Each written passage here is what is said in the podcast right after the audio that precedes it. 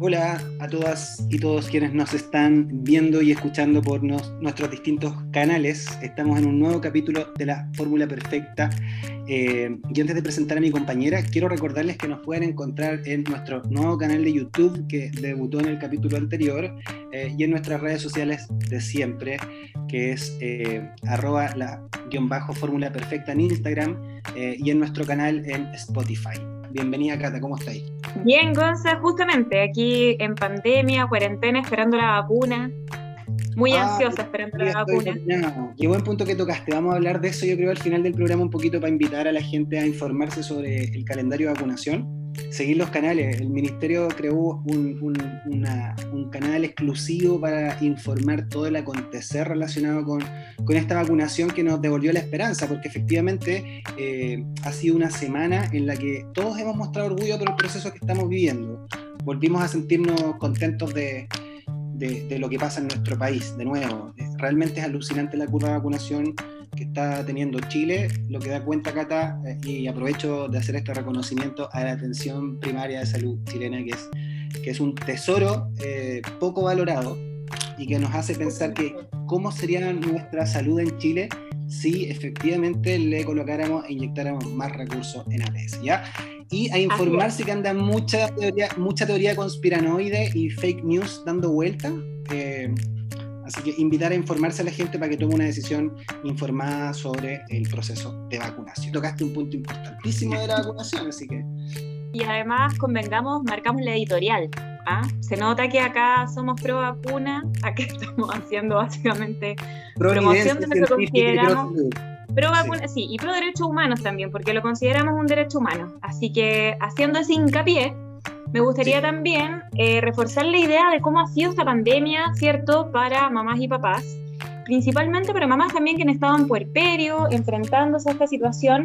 Y por eso hoy día nuestra invitada es tan importante, porque es una psicóloga con experiencia en programas multidisciplinarios de salud mental, que es cierto, algo que lo que no hemos referido, Gonzalo, en los programas anteriores, un en el fondo una arista de la, de la salud que ha afectado bastante en este tiempo de pandemia, justamente por el encierro y todo el estrés que ha significado llevar también estas cuarentenas que a todos nos ha puesto arriba también eh, las diferentes rutinas que llevamos constantemente.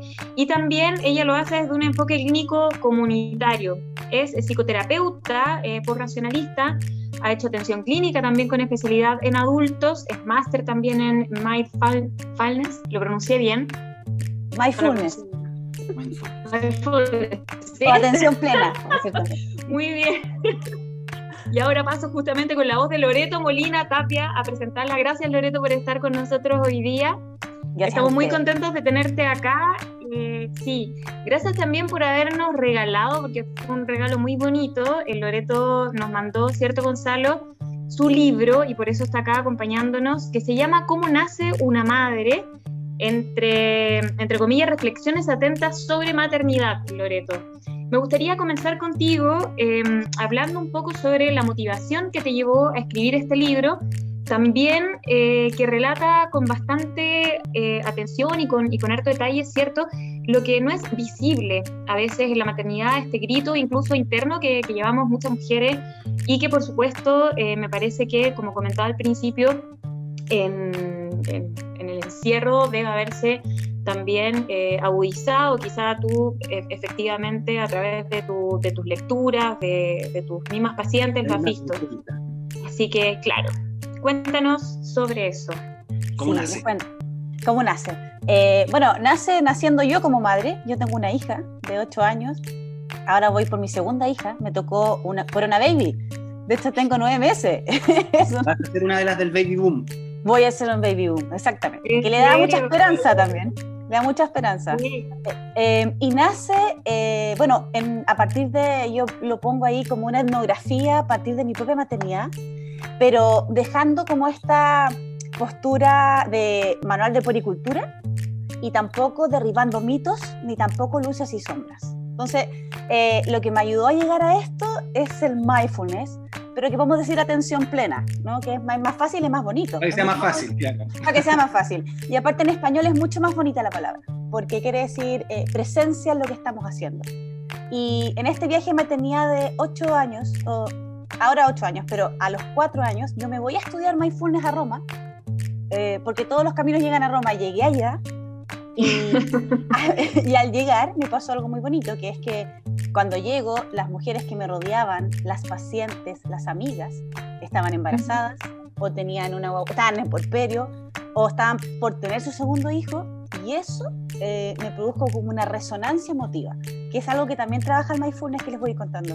Eh, y recordé yo lo que se siente, ¿no? Que se puede, la soledad que puedes sentir aún estando en compañía con tu hijo, el cansancio infinito, las tonalidades emocionales, ¿no? Y eso me hizo plasmarlo, o sea, me pregunté a mí misma, eh, ¿cómo puedo hacer yo la maternidad no solo un lugar lleno de amor y esperanza, sino que un lugar amable para las mujeres que la encarnan? Porque yo sentía, ahora menos, pero siento que queda muy tras bambalinas el proceso de las propias mujeres. Este es un libro que habla de las mujeres. Yo dejo un poco al hijo, lo dejo en la cuna y entro en las mujeres y en lo que pasa en las mujeres. En este cambio de piel, en esta transformación. Y hablo de cosas que quizás no se hablan mucho, como por ejemplo la melancolía, ¿no? o que en ese, en ese todo, o sea, en ese nada que uno siente que hace un año, está haciendo el todo, ¿no? Y y lo hice como desde una experiencia personal, pero también desde la experiencia que las mujeres me contaban, mujeres de mi generación, de generaciones más antiguas, y habían puntos como transversales. Entonces, en el fondo yo quise plasmarlo y se llama como cómo nace una madre porque es el nacimiento de una mujer en madre y todo lo que hay en ello, pero en ese subtítulo que está en medio, eh, reflexiones atentas, desde la atención plena, no desde el automático, no desde el manual, no solo mamiferizante ni biológico, sino que también psicológico, emocional eh, y transformacional. Así nació este libro. Tú mencionas algo bien importante, Loreto, en la, en la contratapa del libro, donde haces una, eh, una contraposición que probablemente sospecho desarrollas dentro del libro, eh, que es este escenario actual versus el escenario antiguo. Mm. ¿Cómo sientes tú que eres este escenario moderno, por llamarle de alguna manera, donde las mujeres no viven junto con su familia nuclear o no viven cerca, no son vecinos, o no vivimos como los griegos en el mismo edificio, no sé. Eh, ¿Cuál para ti es la gran diferencia respecto de la maternidad moderna en esta nueva forma de organizarnos en las ciudades hiperpobladas versus la maternidad antigua? Me pareció interesante eso que planteas en la contratapa. Sí, eh, no, no es que todo tiempo pasado fue mejor sino que yo siento que eh, como eh, eh, toda esta visión, no sé, capitalista del trabajo, lo individual, de alguna manera hizo que la maternidad quedara demasiado aislada. Y queda aislada también, como, o sea, aquí hay como un punto político, ¿no? Que es que la maternidad nos acompaña, la maternidad en el trabajo no te ayudan. O sea, todas las mujeres contamos que estamos embarazadas con los dientes apretados aún, ¿no? Con todo el movimiento feminista y todo, pero esto sigue pasando igual y que las parejas, cual sea su género, que uno elige para tener un hijo, eh, esa pareja va a salir de la casa muchas horas y eso va a crear mucho aislamiento en las mujeres. O sea, y por ejemplo, viendo que uno vive en departamentos, por ejemplo, entonces está esta mamá con, este, con esta guaguita todo el día sola, todo el día sin hablar con un adulto. Entonces, eh, yo lo pongo porque antes la maternidad era algo como de las mujeres, entonces estaba la tía, la abuelita, la hermana, eh, estaba estos como, estos como auxiliares, ¿no? En torno a este, a este hijo que llegaba. Esta responsabilidad social de un hijo, siento yo que se ha ido perdiendo lamentablemente por nuestros ritmos de trabajo, por el crecimiento acelerado. Eso es como, por eso yo lo comparo que yo me sentí, o sea, teniendo todo el apoyo del mundo, yo muchas veces me sentí muy sola, eh, igual que muchas mamás que, que nos deben haber estado escuchando.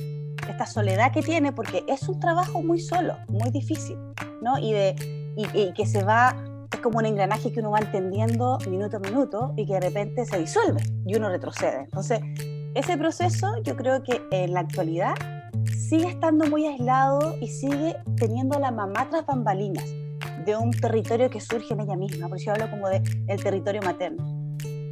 Eh, por eso hablo como del pasado. Sí, perfecto. Me hace, me hace mucho, mucho sentido eso. Como decía la Cata en un inicio, eh, en algunos capítulos anteriores hemos hablado de, esta situación eh, en la que la madre queda, así como, y en la relación con el padre también, todo esto que tú mencionabas de un papá que lo quiera o no, eh, va a estar muchísimos días afuera de la casa y esta maternidad que se va a estar desarrollando eh, básicamente en, la cabeza de esta mujer. Por otro lado, todas las de atención plena y una crítica que yo siempre le he hecho a, a la cultura del nacimiento que tenemos en Chile es que averiguamos menos, digo, las mujeres y sus parejas hombres. O sea, aquí le tiro la pelota a ambos me parece que acá en Chile, cuando queremos comprarnos una tele, indagamos mucho más y ponemos mucha más atención en las distintas ofertas, opciones, posibilidades, consecuencias de la compra, que cuando nos ponemos a gestar respecto de los distintos caminos que, que podríamos tomar, los distintos, la gama de profesionales o las tendencias inclusive que estos profesionales tengan para acompañarme de ellos, por ejemplo. Eh, y es un comentario que muchas veces he hecho con colegas matrones, así como, oye, qué increíble, que, en verdad lleguen a, la semana 40 sin, sin saber tantas cosas, muchas mujeres, de lo que va a ocurrir, por ejemplo, el día del parto, que es un periodo súper cortito, va a durar unas pocas horas, ¿verdad? Le ponemos también harto foco al parto, un proceso muy pequeño, eh, pero del puerperio no hablamos nada. O sea, eh, la mujer, y, me ha tocado con amigos, oye, ¿y el, el puerqué? O sea, ni siquiera saben pronunciar puerperio. Eh, eso a mí me llama muchísimo, muchísimo la atención. Y lo que tú propones es justamente lo contrario, o sea, oye, vivamos este momento, esta gestación, estos nueve meses de gestación o, las horas que dure el parto y bueno, y el posterior puerperio, siendo conscientes de lo que estamos viviendo, porque eso además quizás nos permite entender el impacto, ¿no? Yo te planteo el escenario de la no atención plena, entonces quiero preguntarte cuál es el escenario de la atención plena en ese sentido es como lo, lo, pongo, es como estar así pensando en, eh, en, en, lo que estoy haciendo, en cómo impacta esto hoy en mí, en, el impacto futuro. Eh, y ahí recojo también esta frase que dijiste en este año en que se piensa que no se hace nada, se hace todo. Como que me parece que, que va relacionado con eso también. Qué gran punto el que estás diciendo. Y, y, puede aterrizar mucho mejor lo que yo planteo con la atención plena, que eh, atención plena o mindfulness es estar en el momento presente momento por momento sin juzgar la experiencia. Eso. Esto que puede eh, sonar muy hippie, ¿no? Muy grande, pero en el fondo es, son prácticas. ¿ya? Y yo en el libro propongo algunas prácticas, pero también es una manera de pensar los fenómenos, como tú dices. Y, y es cierto, la maternidad, aún que hay más voces ahora, y esas voces salen de las mujeres, generalmente salen de las mujeres, ¿no? De blog de mujeres, de podcast de mujeres, de matrona. Eh, se vive todavía en automático, todavía es invisible, todavía es de la mujer, todavía uno por ser mujer va a saber perfectamente qué hacer. Y, donde no se admiten dudas ni certezas. Yo, eso es lo que me pasa a mí. Entonces, cuando tú me hablabas como de, la parte de la salud, em, mira, hay un autor, un doctor que es norteamericano que se llama Ronald Epstein, que trabaja la atención plena en salud que trabaja que los médicos tengan un trato más compasivo, más atento, que yo te mire a los ojos y yo te pregunte cómo estás y que no, que no dé esto como por esta cosa, yo soy de alguna manera súper militante de lo no biológico, aunque hay muchas cosas de mamíferos en esto, pero un mamífero no va a trabajar, no tiene un rol social, eh, no tiene emociones discrepantes. Entonces, eh, yo creo que sacándolo un poco de la cosa mamífera, se entra más en algo social. Y yo creo que llevar la atención plena es justamente lo que dices tú. Es que no es estar atento todo el rato, sino que es estar atento a las cosas que pasan interna y externamente. A enfrentar estos miedos, a enfrentar las ansiedades, a enfrentar el no saber. O sea, hay otro como concepto del mindfulness que es mente principiante, que es que no eres experto en nada. Y yo creo que la maternidad, eh, hay toda una, como una gama de expertos pero que no entran en esta tensión, en este territorio que se forma en una mujer y en una familia. Entonces yo creo que una primera como vuelta de tuerca sería que la salud tuviera una acogida diferente a la maternidad, que no fuera solamente, mira, por ejemplo, yo ahora me enfrento, qué increíble, ya lo enfrenté hace ocho años, a, llegar a esta clínica con esta maleta en la cual vas a salir otra, ¿no? Te vas, a, voy a nacer de nuevo, digo yo. Y, y lo poco que se sabe... Se nace de nuevo, se nace de nuevo. Eh, y, y nadie entra después del parto y te dice cómo estás, cómo te sientes, esto es difícil. Nadie dice eso. Solamente son como signos vitales, parece. Entonces, mientras se siga siendo tan automático, tan biológico y tan esperando que la mujer, por su género, va a saber perfectamente qué hacer, vamos a seguir eh, como esto que dices tú, ¿no? Como de que no importa tanto, entonces uno llega sin saber muerto de miedo. Y más se averigua de una rumba, ¿cierto? De, cosas que nos interesan, del cable, de cómo funcionan otras cosas, eh, y no de esto que es tan importante, tan, eh, tan crucial, un cambio tan importante en la vida de una mujer, de una familia, finalmente. Oye, eh, sí. Loreto, justamente para, para, seguir ahondando en el tema de las emociones, hay un capítulo de tu libro que habla sobre tonalidades emocionales y que me interesa mucho porque justamente también se refiere cierto a la inestabilidad del estado afectivo, o sea, profundiza en eso. Y eh, a mí me pasó por lo menos cuando lo leo que em, justamente en medio de eh, esta soledad de la que estamos hablando, que aún queda eh, también aislada a veces en puerperio, entre que también es difícil moverse con la guagua y entre que además eh, se genera este espacio, ¿cierto?, en que es muy íntimo, entonces pasan muchas cosas y uno medio que se aísla.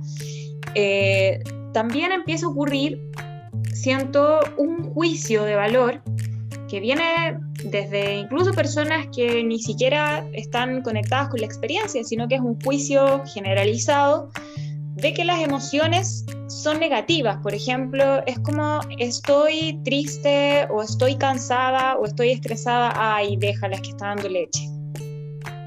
Se ningunea muchas de las emociones que las mamás ¿cierto? Por, por las que las mamás se sienten afectadas en, una primera etapa, que es eh, incluso la primera infancia, eh, por diferentes motivos. E incluso se ningunea y, hasta se desprestigia por el tema hormonal. Es como, ay, las hormonas.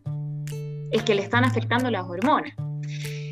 Independiente de que sí afectan las hormonas, independiente de que sí una está más sensible, independiente de que sí una pasa por un proceso de estrés, voy hasta parte del ninguneo, entre comillas. O sea, de verdad creo que es algo que en la interna se vive de manera eh, incluso, como tú comentabas, hasta melancólica y triste, porque una deja, y creo que en esto no me equivoco, eh, incluso de comunicar bien a veces, por esta sensación de sentir el juicio de, que tú deberías em, estar en otra frecuencia. Entonces, ¿cómo, eh, cómo lo, analizas tú y si podemos profundizar en esto de las tonalidades emocionales? Para, solo antes de que responda la Loreto, iba a comentar algo súper parecido. Y, y quizás voy a poner un ejemplo práctico que, que creo que apunta hacia dónde vas tú, que la típica cuando no te sientes bien, porque por ejemplo en el parto tu expectativa no se cumplió como mujer de lo que tú querías, un, comentario muy automático que sale de boca de otras personas que están alrededor, ah, pero si tu guagua está bien. Y eso es como súper automático, esa respuesta es como súper eh, automática. ¿Cachai? Como, ah, ya, pero ¿qué importa si no pasó esto que tú tienes en el parto? Si tal, tu guagua está bien. Eh, y, sumado a tu pregunta, Gata, quería eso, pues, ¿de qué forma influye que el resto siga en automático? En el fondo, vivimos en una cultura eh, que está muy desconectada de los procesos sexuales y reproductivos, de, del fondo de los procesos sexuales y reproductivos, de lo biológico, de lo cultural, de, lo social. Eh, entonces, claro, una mujer puede estar haciendo todo el esfuerzo justamente para conectarse en el aquí y en el ahora, pero todo su entorno sigue súper en modo automático, ¿cachai? Totalmente. Eh, en el fondo yo siento que hay un guion es como si la maternidad tuviera un guion del cual no se puede salir. Y en ese guion está todo lo que ustedes están diciendo. Eh, de hecho, yo lo hablo en un capítulo, en el último capítulo hablo del guion de la maternidad. Eh, y que dice eh, estas personas que todo el rato te están respondiendo. tú lo dices muy bien. Te dan, estoy cansada, bueno, ya va a pasar. me siento sola, bueno, tú lo elegiste. Entonces, en el fondo cuando se dice empatía, la empatía es justamente lo contrario. La empatía es conexión, es conectar, aún no entendiendo, aún estando en desacuerdo, ¿no? Tú puedes conectar con lo que esa persona te dice. Y si cada vez que esa persona te expresa algo y tú le respondes, ¿no? Haces que eso sea una desconexión absoluta y hace que las madres, en este caso, no sepan qué sentir. Porque si yo te estoy ninguneando todo el rato tu sentir, tú no sabes codificar qué pasa dentro. Entonces, ahí es donde la atención plena tiene como un, un gran lugar, que es en el fondo codificar, o sea, por ejemplo, tan fácil como mis sensaciones físicas. Eh, porque las emociones se encarnan, ¿no? Eh, eso viene muy de, de Varela, de Maturana, ¿no? Que cada emoción se encarna y esa emoción, esa, la incomodidad emocional se puede encarnar en un dolor de hombros, ¿no? Eh, la maternidad tiene posturas muy dolorosas, físicas, ¿no? Y también las emociones. Entonces, si no tienes un segundo para pararte, respirar y decir, ¿cómo estamos? ¿Por qué mi corazón late tan fuerte? ¿Es ansiedad? ¿Es miedo? ¿No? Entonces, si está este guion todo el rato en el fondo, manejando lo que tú sientes y lo que deberías sentir, es muy difícil que tengas como información de ti misma.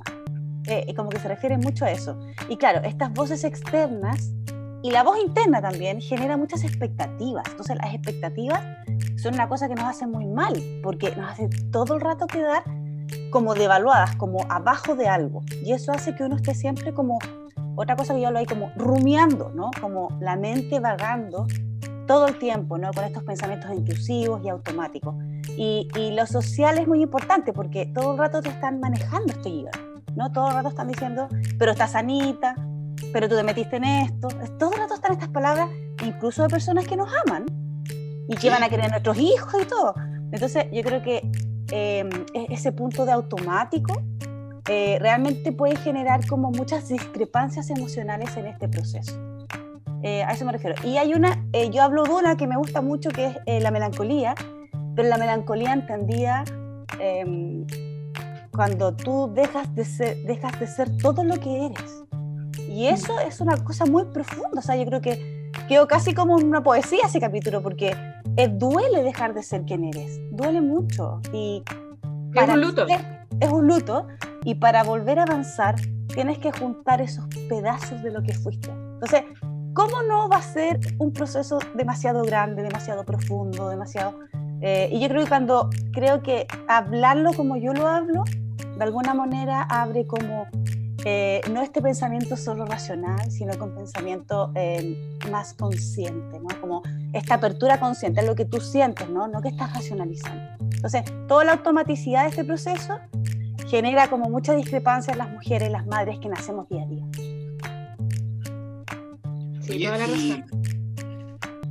y, en este y en esta figura, o sea, perdón, y en el, en el libro, eh, ¿el hombre ocupa algún rol en todo esto? ¿Qué le recomendarías tú eh, a los hombres que acompañan a las mujeres? Porque, o sea, pienso que si las mujeres están en automático con un proceso sexual y reproductivo que están vivenciando en su cuerpo, resulta aún más difícil pedirle al hombre como atención plena a un proceso reproductivo que no está pasando en su cuerpo, está pasando en el cuerpo de su compañera. ¿Cómo, hacerlo? Porque siempre pasamos a llevar, eh, obviamente, al tema del hombre nosotros en los programas, porque mm. son mamás y papás los que nos escuchan, pero socialmente, casi siempre cuando tocamos estos temas, casi que nos dirigimos exclusivamente a las mamás.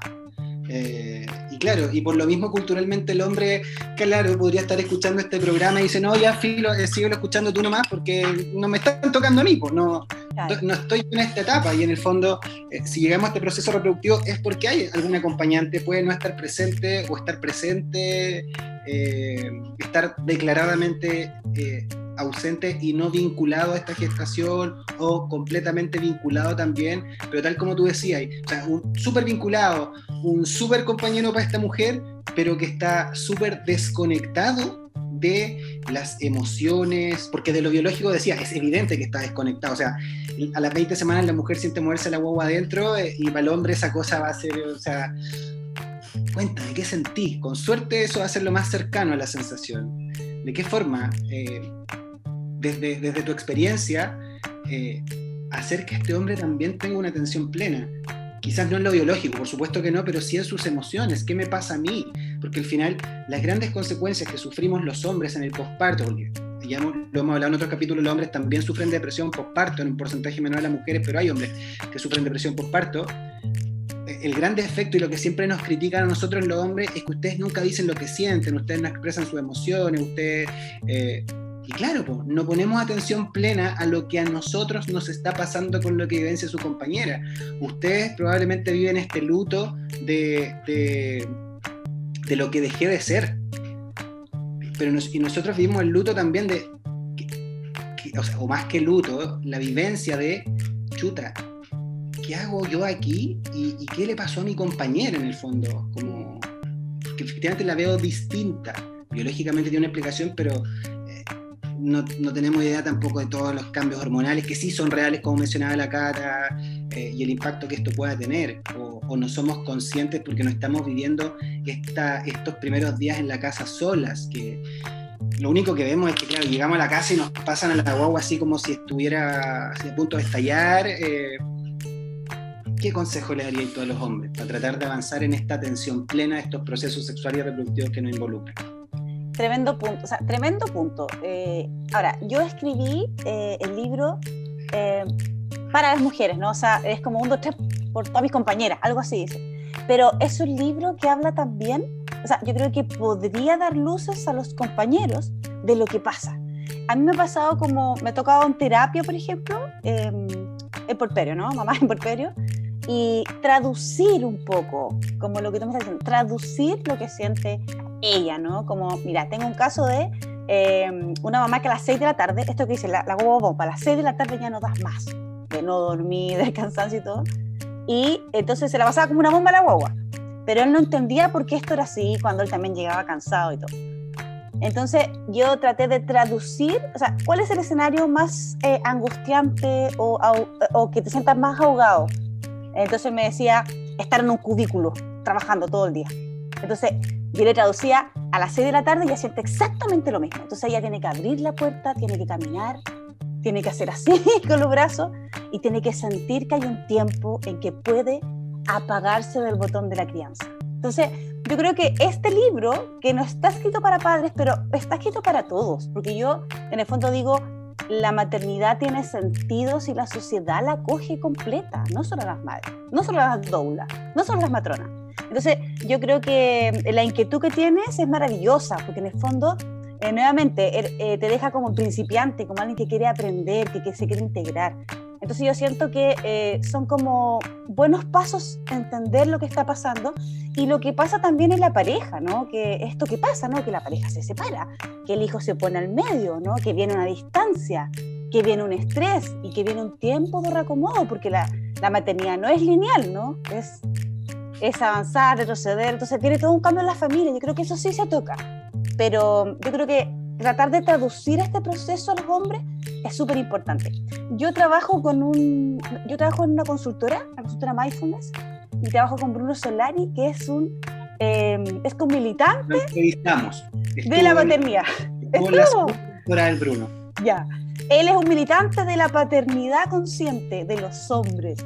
Entonces, y tiene un libro súper bonito también. Yo creo que lo, lo entrevistamos a propósito del libro. Antonia tiene dos, dos casos él trabaja mucho, yo soy como la contraparte de las madres. Bruno, Bruno Solaris lo verá acá. ya, él es una persona como una buena guía, ¿sí? De Chile, que trabaja el tema de paternidad consciente. Eh, yo creo que esas son pequeñas luces donde podríamos guiar a todos los hombres en esta tarea de la crianza. Qué increíble, Lore. Quiero, quiero hacer hincapié en lo que comentabas tú respecto a esto que pasa cuando una está en la casa. Claro, llega efectivamente la pareja, entonces uno medio que entrega la guagua así como haciendo este, esta posta de responsabilidad. Sí. Y, y, es como que te miraran, eh, bueno, pero tú has estado en la casa descansando, eh, comiendo. Eh, yo en puerperio bajé haciendo nada, 10 kilos, haciendo, nada, claro. Me acuerdo, bajé 10 kilos y siempre una de las cosas que más me llamó la atención fue eh, justamente este comentario más allá de, la pareja, de, la gente, como tú bien dices, del entorno, que era como, em, ¿estás comiendo? Y mi respuesta era, ¿de verdad tú crees que yo alcanzo? O sea, ¿en, qué logística puedo dar la teta cada una hora, eh, meterme en la cocina y hacerlo? Sí, lo hago, lo he hecho. O sea, dale, lo he logrado lo he logrado como todas las mujeres que sobrevivimos a esta etapa cuando a veces tenemos justamente una guagua que demanda mucha leche, porque también pasa eso. Hay diferencia. básicamente son todas las guaguas durante los primeros días. Lo otro que a lo que uno se enfrenta y que tiene mucha relación con el nombre que le pusimos a este programa, que es la fórmula perfecta, que no existe fórmula en el fondo, pero eh, justamente pasa que las personas creen, como tú comentabas, ¿cierto?, en que la maternidad es algo medio envasado, que, hay, que códigos que se repitieran, y no, porque además todo depende tanto de, de cómo es tu guagua también de las demandas que va a requerir, del carácter que tiene, de si duerme o no duerme, un montón de cosas. Y además incluso de algo sanitario, de, de quizás ciertas enfermedades que, pueda padecer la guagua en el camino, o que ya, te, etcétera. O sea, hay tantos, tantos miles de factores alrededor que este envasado que se hace las mujeres de asumir que todas tenemos que llevarlo de la misma forma y que hay cuestiones tan obvias eh, llega a ser, siento de verdad, dentro de las emociones, desesperante, así como poniéndole, poniéndole un nombre. Yo me acuerdo que de repente yo sentía como desesperación, entre comillas, así como más que frustración, porque no me sentía frustrada con mi guagua, por suerte, por suerte. O sea, es, es algo de hecho que, que, ocurre muy a menudo. Por suerte no, no, hubo depresión postparto, por suerte pasaron eh, o sea, cosas muy buenas en ese sentido. Pero em, me acuerdo que una vez le puse nombre y fue como un encuentro desesperante, como asfixiante. Eh, ¿Cómo puedo comunicarle eh, a la gente alrededor de una manera clara, justamente como lo que tú dices, o sea, comunicar de manera clara que no, que no existen códigos y que, y que quizá además eh, Amelia el primer mes va a ser muy distinta que el tercero. Entonces, toda esta rutina que llevábamos el primer mes, en dos meses más, cambia completamente. Y yo tenía expectativas, por ejemplo, de volver a trabajar y de cortar la teta, y no, y no nomás. Y pasé de ser una mamá que tuvo la expectativa de dar teta seis meses a darla un año y dos meses. Entonces mi vida cambió en 180 grados porque además tuve que enfrentarme mes a mes a diferentes emociones que iban cambiando. Por las decisiones que se iban tomando mes a mes, digamos. Entonces, me parece muy importante lo que tú comentas de eh, la tribu, la sociedad, de cómo el entorno además también eh, debe, debe comprender y comprenderse, porque incluso eso favorece el bienestar de la guagua. O sea, además de la maternidad, va generando una red de contención frente a, a las niñas, en el fondo, que, que permite que todo sea más gratificante y que la familia incluso, como tú comentabas, o sea, esta separación, ¿cierto? De la mamá con el papá o, de, la mamá con la mamá, dependiendo de, ¿cierto? Cómo sea la, familia núcleo. Eh, que esta separación además sea a veces muy agobiante, si es que el entorno no, no, no está bien informado y, y, no hay esta contención. Y lo otro, que me parece un súper punto, que también eh, creo que a veces queda muy tras bambalina, es justamente la contención. O sea, como que contener fuera muy agotador. Entonces, ¿a quién uno le pide ayuda? Yo creo uno empieza a desahogarse, claro, eh, por ejemplo, con profesional, etcétera, pero no todas las mamás y los papás tienen tiempo para tener horas psicológicas, por ejemplo. O sea, ni el tiempo ni la plata. Ni la plata, claro, por eso, o sea, eso te, eso te iba a decir también, o sea, ni el tiempo ni la plata. Yo creo que son, son puntos súper interesantes. Mira, eh, lo primero es eh, hablarles un término que está ahí, ¿no? que es eh, matresencia, que es un término muy bonito que viene de la antropología, em, viene de matrescence. Y lo acuña una psiquiatra que se llama Alexandra Sachs, que es norteamericana, y que, curiosamente em, trabajamos lo mismo. trabajamos lo mismo. esta, todo esto que estás diciendo tú, la desesperación, la incomodidad emocional, la melancolía, el ahogo, sentir que hay algo malo en mí, el terror a la depresión postparto, pensar que la depresión postparto es como lo único que hay, pero hay, pero se llama tonalidades emocionales, porque hay miles de tonos antes de llegar como a la psicopatología, ¿no? Entonces, eh, que es como el concepto como de enfermedad, ¿ya? Pero hay muchas tonalidades antes que también nos hablan de sufrimiento, ¿no? Un sufrimiento en, en todo lo que está viviendo esta mamá. Eh, y que, lo que puede transmitir después al niño, ¿no? Pero, y la matresencia es un concepto que yo encontré maravilloso porque es, en el fondo, el nacimiento psicológico de una madre. Y se llama matrescencia porque es hermano de la adolescencia, así como eh, ella es una analogía de como hay una adolescencia, eh, que hay cambios emocionales, hay cambios físicos, hay cambios de identidad, existe una matrescencia donde una madre siente exactamente lo mismo. Pero la adolescencia uno la acoge, uno dice, déjalo, es adolescente, no sabe lo que le pasa, ¿no? Uno acoge al adolescente, pero la matrescencia, que es todo lo que estás diciendo tú, todo lo que estamos hablando aquí, nadie la acoge. Nadie dice. Es como que no fuera un derecho. No fuera un derecho, no, fuera tema. No fuera tema. Porque no hay derecho. No hay derecho. Y hay una matrescencia. Entonces es tan interesante porque ella estudia la matrescencia y atiende a las madres en matrescencia. De hecho, yo hice un concurso eh, que dije, ¿cómo fue tu matrescencia? Y todo el mundo lo explicaba tan bonito porque todo el mundo podía entender lo que, de lo que estábamos hablando. Entonces, no solamente es Baby Blue, porque encuentro que Baby Blue es un poco mezquino para un proceso que es tan largo que dura toda la vida, ¿no? que después las, maternidades van cambiando, ¿no? es diferente de adolescente a niño de 5, de 4. Entonces, primero, este concepto yo creo que visualiza muy bien lo que es la maternidad, porque tendemos a atender la maternidad cuando estamos en, en situaciones muy graves, ¿no? como las depresiones postparto, ¿no? como rechazo al hijo, como separación entre los padres, o sea, llegamos muy tarde.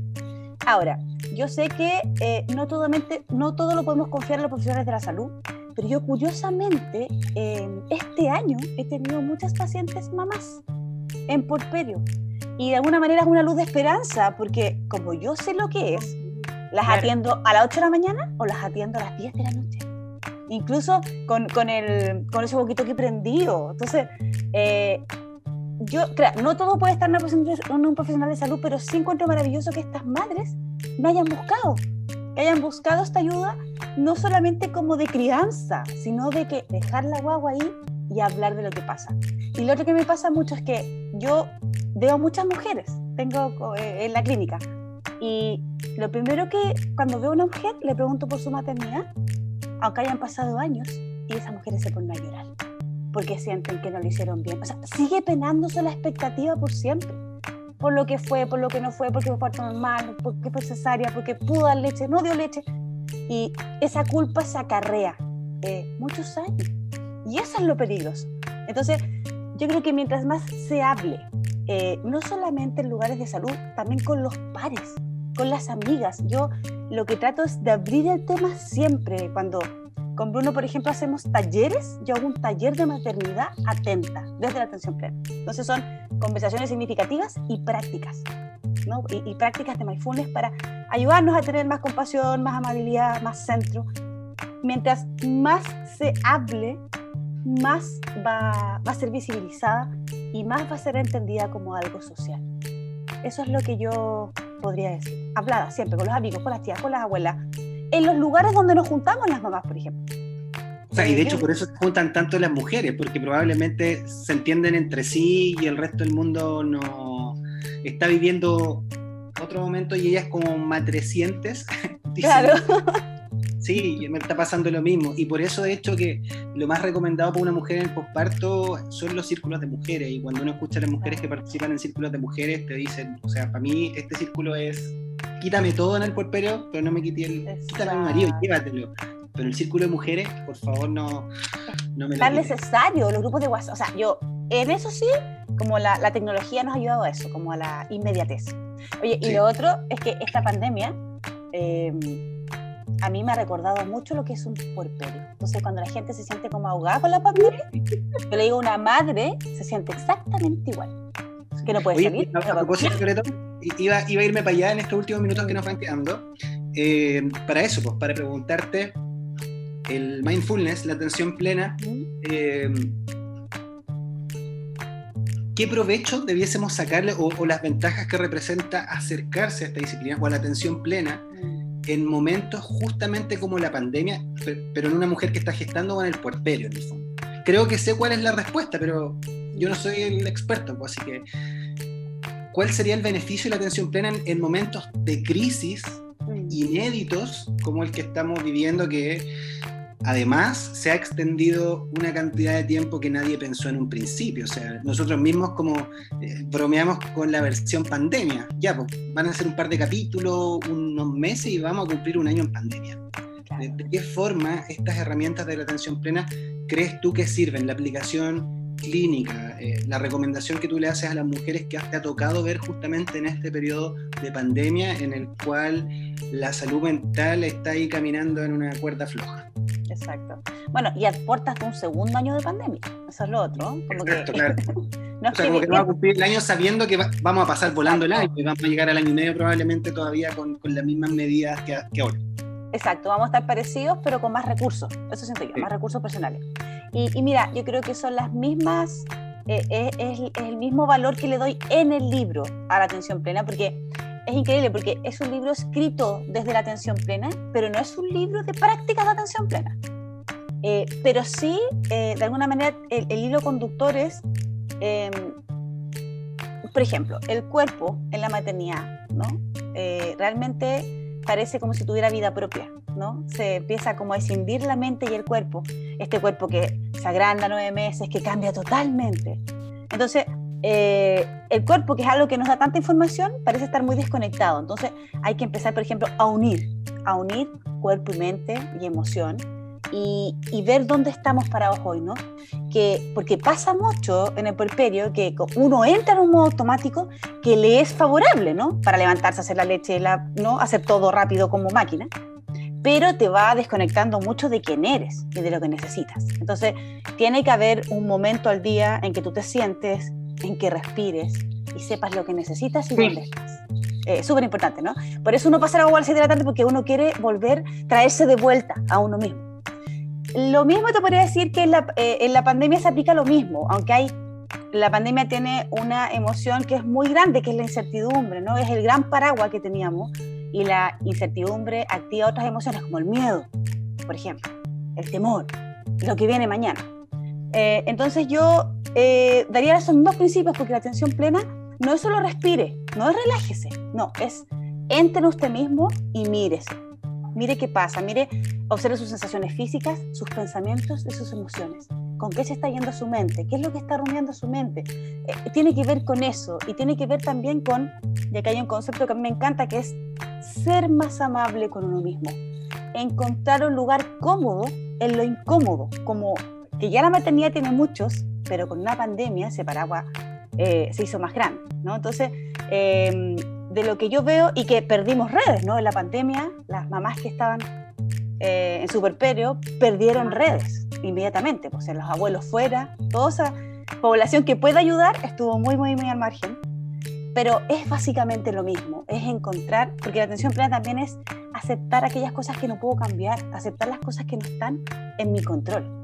Eh, eh, es, con eso se refiere como amabilidad y ser gentil eh, en momentos en que solemos ser muy duros, ¿no? Como ser muy autocrítica. En la maternidad uno es muy autocrítica, porque pone expectativas muy altas. Entonces, la atención plena es una herramienta que ayuda en procesos tan discrepantes como la maternidad y en una pandemia también, porque en el fondo hace aceptar el momento presente y encontrar la mejor manera para transitar aquello que nos es difícil.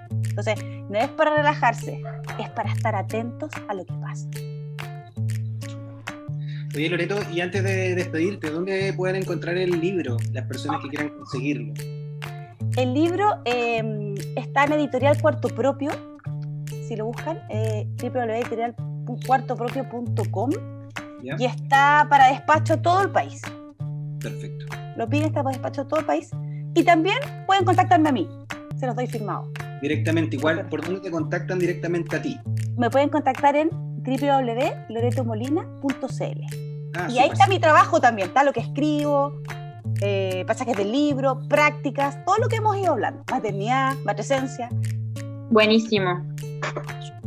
Oye, Cata, eh, yo creo que los, auditores, los mamás y las papás que nacen, eh, si hay algo que nos van a poder decir de esta temporada, de esta temporada en pandemia, es que no le hemos dado importancia a la salud mental, ¿no? Y desde distintos tópicos, es decir... Absolutamente, estoy de acuerdo. Sí, ¿no es cierto? Así que nada, pues, gracias, estoy de acuerdo. gracias Loreto por aceptar la invitación, por acercarte a, la fórmula perfecta eh, y empezamos a despedir el programa. Agradecerle a todos quienes nos están escuchando.